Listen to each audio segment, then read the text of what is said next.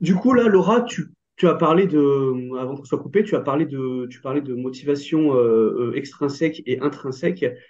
Est-ce que toi, euh, la, la motivation, dans, enfin, dans la prépa mentale, la motivation intrinsèque, elle est plus puissante que, que l'extrinsèque, ou est-ce qu'il y a des moments où l'extrinsèque, elle peut surpasser l'intrinsèque? Alors oui, il y a des moments où l'extrinsèque peut dépa- dépasser l'intrinsèque, tout simplement parce que on n'est pas tout le temps à 100%, et c'est normal.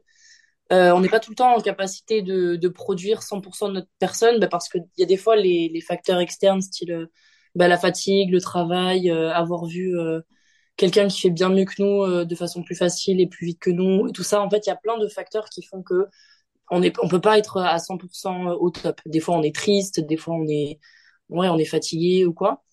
Et euh, même si tu as le mental, on va dire, euh, même si tu as un mental fort Ouais. pour euh, vulgariser, euh, tu peux pas, tu, tu pourras pas toujours être à 100%. Enfin, je connais pas d'athlètes, genre vraiment, et pourtant je côtoie le haut niveau depuis, euh, depuis 2015 euh, dans plein de sports. Et je connais personne qui est infaillible mentalement et qui peut à 100% se, se baser sur sa motivation intrinsèque. Donc oui, bien sûr, l'extrinsèque est super importante. C'est d'ailleurs pour ça que je prends, je prends l'exemple de Luskov. Euh, toutes les personnes à Luskov sont en capacité, on va dire, sont aussi en habitude de se hurler dessus quand il y a quelqu'un qui fait une grosse barre. Ce qui n'arrive pas, pas partout. En tout cas, moi, par exemple, dans ma salle, personne crie. Genre vraiment, euh, toi, Ludivine, à part les spotters, personne crie. Alors que à Luskov, je me suis déjà entraîné là-bas. J'ai déjà fait des grosses barres là-bas. T'as vraiment 15 mecs qui te hurlent dessus, tu vois. Et moi qui n'aime pas me faire hurler dessus, il y a des, il y a des climats d'entraînement qui sont ultra favorables pour, euh, on va dire, pour subir ou pour euh, ressentir la motivation extrinsèque. Donc, euh, je pense vraiment que les deux sont très importantes, mais euh, quand, on- quand on va dire euh, ton interne ne suit pas, être dans un environnement favorable, ça change tout. Ça change tout, ça peut te sauver des séances, euh, c'est réel. hein. Je, vraiment, moi, le jour où j'ai fait ma séance, euh, j'ai fait une séance à du où je devais passer une barre à 2,20 au terre, à l'époque où vraiment ma barre à 2,20 au terre était passée une seule fois déjà, sur du non calibré en plus. Euh, ce jour-là, j'étais épuisée parce que j'avais, j'avais aucun facteur externe optimal. Je mangeais mal, je dormais mal. Enfin bref, c'était, c'était chiant, quoi. Je suis arrivée là-bas, la barre, elle est passée uniquement parce qu'ils m'ont hurlé dessus.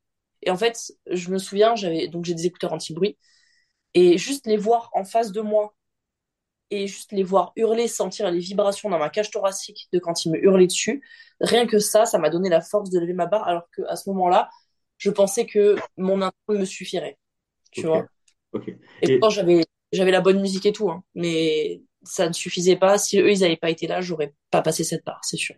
Ok, donc on comprend qu'il y a des, quand même des contextes où l'extrinsèque peut être très, très important. Ah, Mais est-ce que, euh, après moi, c'est mon, mon ressenti, ma vision des choses, est-ce que tu penses pas que si tu, à un moment donné, en tant qu'athlète, tu fais pas le travail de développer un, on va dire, un, un intrinsèque puissant, tu es pas un peu fragile, en fait, en tant qu'athlète? Tu t'exposes pas à, à beaucoup de, de, de fragilité.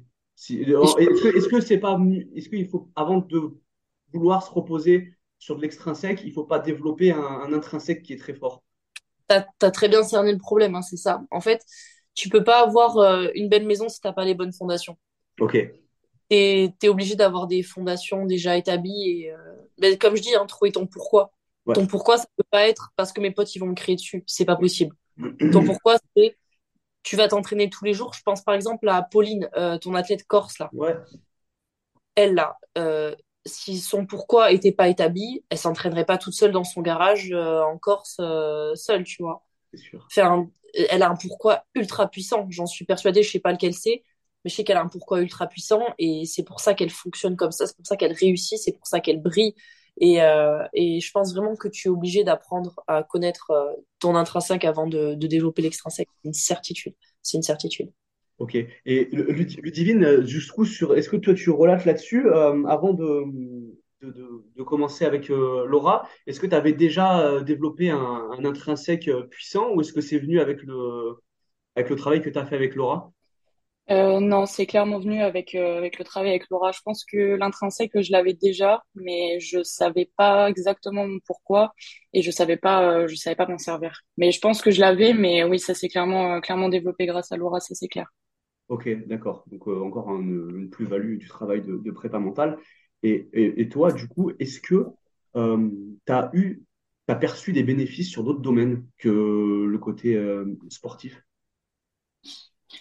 Euh, oui, clairement, ben, même euh, dans la vie de tous les jours, en fait, c'est des changements d'attitude, c'est beaucoup plus de confiance en moi, beaucoup plus de, enfin voilà, de ne pas avoir peur du coup de de mettre en place des choses qui sont pas forcément liées à l'entraînement, hein, mais de, enfin voilà, c'est, je sais pas comment je pourrais dire ça, mais ouais, c'est clairement beaucoup de positifs dans la vie de tous les jours. C'est plus de prise de risque du coup parce que bah plus de confiance en soi, donc plus de projets, plus d'ambition, etc. Ouais, c'est clair.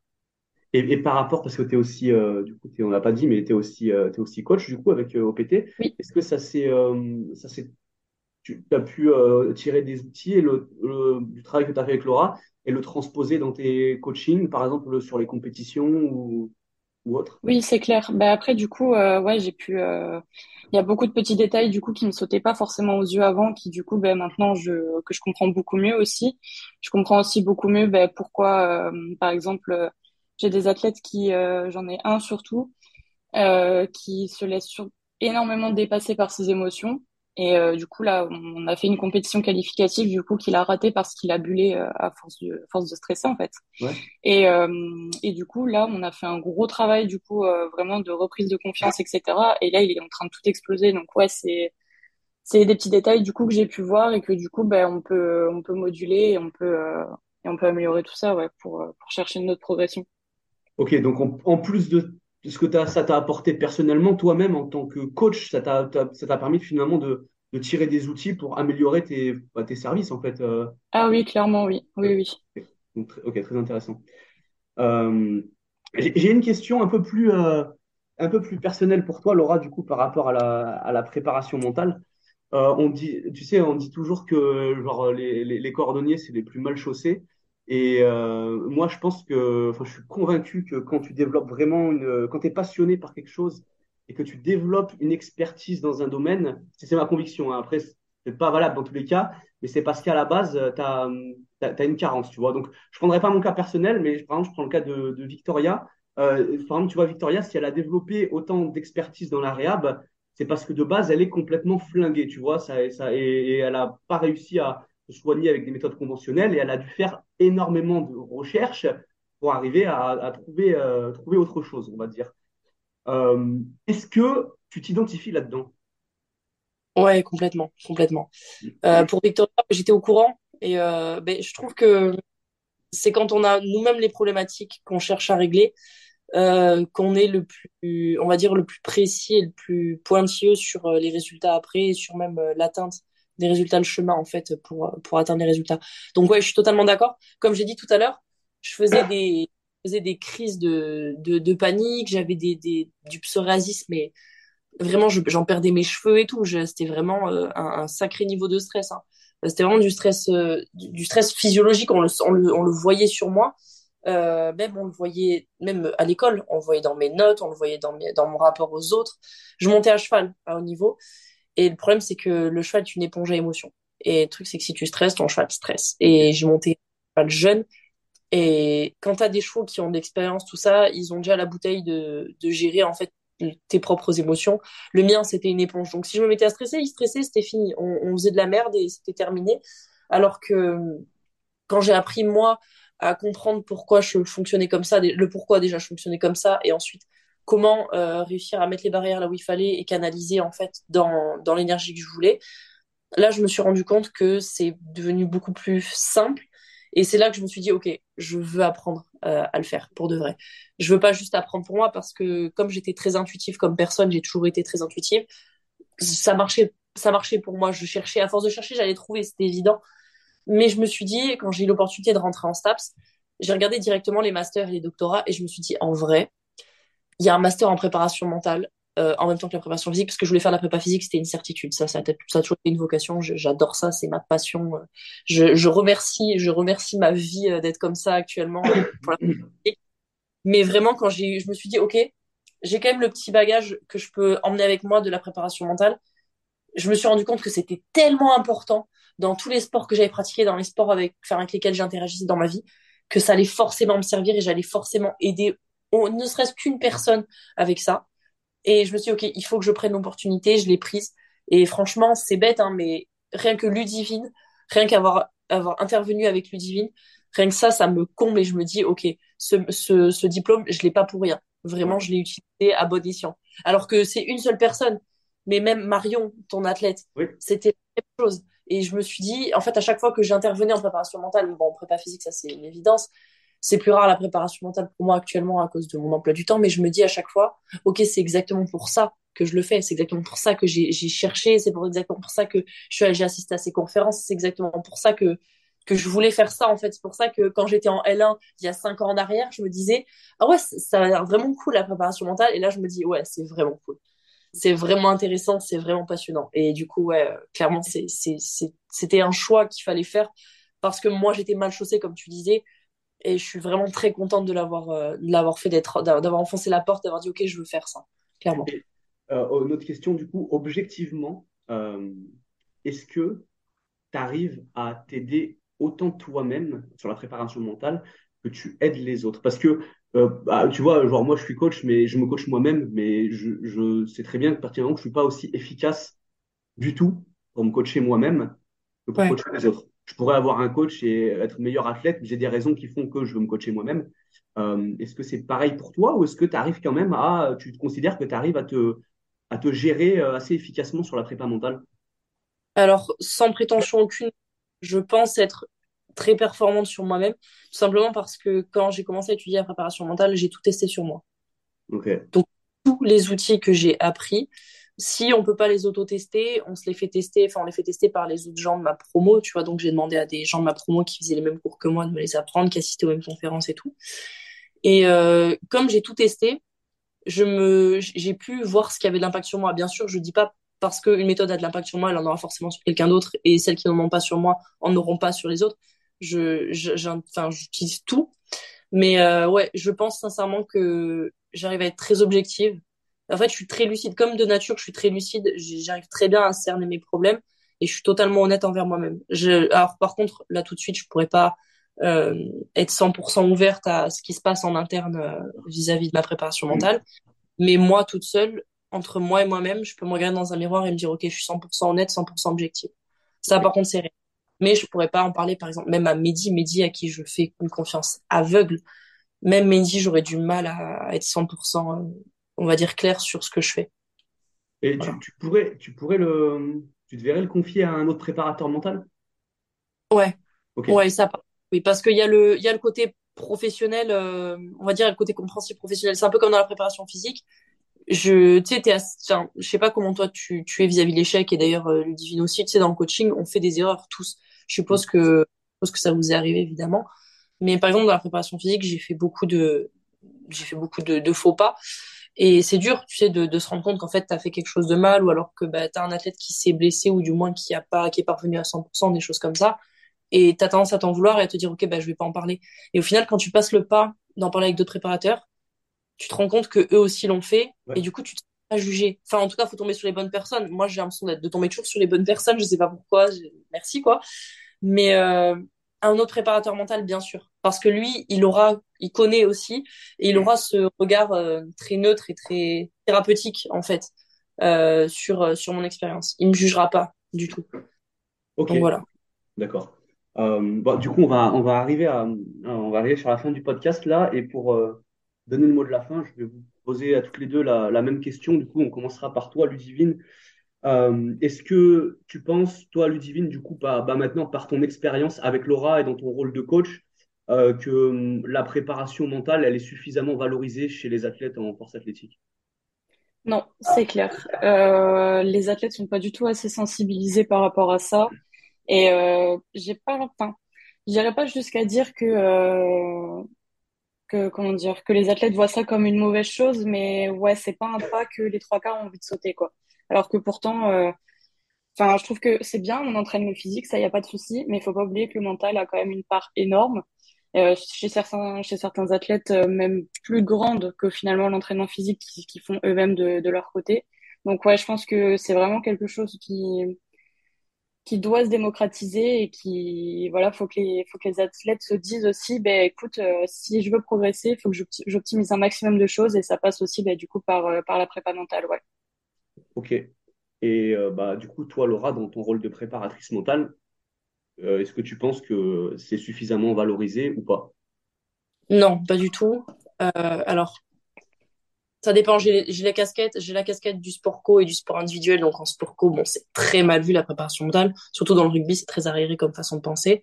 Ah Mais en éthique, pour vraiment préciser sur la force athlétique ou du moins sur les sports individuels, je considère que la préparation mentale peut être vraiment un énorme euh, pas en avant vers euh, l'autonomie, on va dire, de gestion d'émotions, en technique, tout ça. Simplement parce que arrêtez-moi si je me trompe, mais je pense que la grande majorité des athlètes s'entraînent seuls. S'entraînent seuls dans, dans une salle où bah, ils n'ont pas forcément des gens pour s'encourager ou alors euh, ils n'ont pas forcément le l'environnement, euh, on va dire, adapté pour des bons entraînements. Et du coup, il faut toujours pallier à, à ça. Tu vois, par exemple, attendre un banc à Basic Fit. S'entraîner à Basic Fit, déjà, c'est déjà un, un, gros, un gros problème. Mais euh, il y a beaucoup d'athlètes qui sont dans ces cas-là et avoir euh, ce bagage de préparation mentale peut vraiment aider. Et je pense clairement que non, euh, la préparation mentale n'est pas assez valorisée euh, parce que, ben, comme je dis, il y en a la majorité, ils s'entraînent trois heures par jour, 100% seuls tout le reste de l'année. Et ils font quoi? Ils font trois compétitions dans l'année. Et quand tu fais trois compétitions dans l'année, bah, tu te rends compte que bah, peut-être qu'il y avait des choses qui manquaient. Et même si tu une, même si arrives à avoir une bonne préparation mentale en fait au fil de l'année, je suis sûre que tu arrives à rajouter quelques kilos à chaque fois, à chaque entraînement, à gratter l'intensité de plus, ou on va dire la volonté de plus. Et à la fin de l'année, le résultat, il est énorme. Même si c'est 0,5, 1 kg, 2 kg par entraînement, le, le tournage à la fin de l'année, il est monstrueux et tu as forcément ces paliers qui se passent euh, à chaque fois et, et ton, ton cerveau qui ancre à chaque fois, ok, ça c'est une barre validée, ça c'est une barre validée. Ok, en fait, j'ai eu, les, j'ai eu le courage de passer cette barre-là. Et je pense vraiment que la préparation mentale peut aider un très très grand nombre d'athlètes, rien que dans l'état d'esprit. Et un truc encore plus important, je pense, c'est que je pense vraiment qu'il devrait y avoir des coachs qui s'intéressent davantage à la préparation mentale. Parce que j'en entends, je, vous jure, j'en entends parler en, je crois que c'est en compétition que ça me choque le plus, euh, ou même dans les vidéos que j'entends sur euh, les réseaux, des, des, même dans le coaching, même dans le rugby, des coachs qui disent, on va pas, on va pas la louper celle-là, elle est pas lourde, des trucs comme ça. C'était ton, c'était ton dialogue d'abord, ton dialogue interne, lui divine, celle-là elle est pas lourde, euh, euh, elle est pas difficile et tout ça. Et en fait, le truc, c'est que le cerveau comprend pas la négation. Donc, en fait, quand tu dis elle est pas lourde, bah, ton, ton cerveau, il entend elle est lourde. Et, et des choses comme ça, des, des, des coachs qui disent euh, des choses comme ça, euh, je pourrais citer même euh, des coachs de l'équipe de France qui parlent de cette manière-là. Quand tu entends ce genre de choses, tu dis waouh, il n'y a pas que les athlètes qui ça bénéficierait vraiment, les coachs en auraient vraiment besoin, rien que pour leur, leur attitude face à leurs athlètes. Et ça, je pense que ça changerait déjà énormément de choses.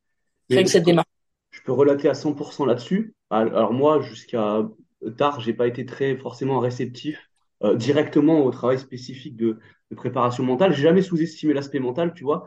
Mais quand j'ai moi-même poussé des athlètes à moi, du coup, à faire un travail de prépa mentale que je pouvais pas euh, assumer parce que c'est pas dans mes compétences. Euh, en tout cas, j'ai pas j'ai pas le par exemple le bagage que tu as toi. J'ai pu me rendre compte de certaines choses, tu vois. Et ça a après influé sur ma manière de coacher, notamment ce que tu parles là, par exemple, sur le discours qui va être positif ou négatif. Je sais qu'il y a des athlètes, tu peux leur parler avec un discours plutôt négatif, ça va les stimuler. Tu vois, faut pas rater. Je sais qu'il y en a, ça va les, ça va les booster.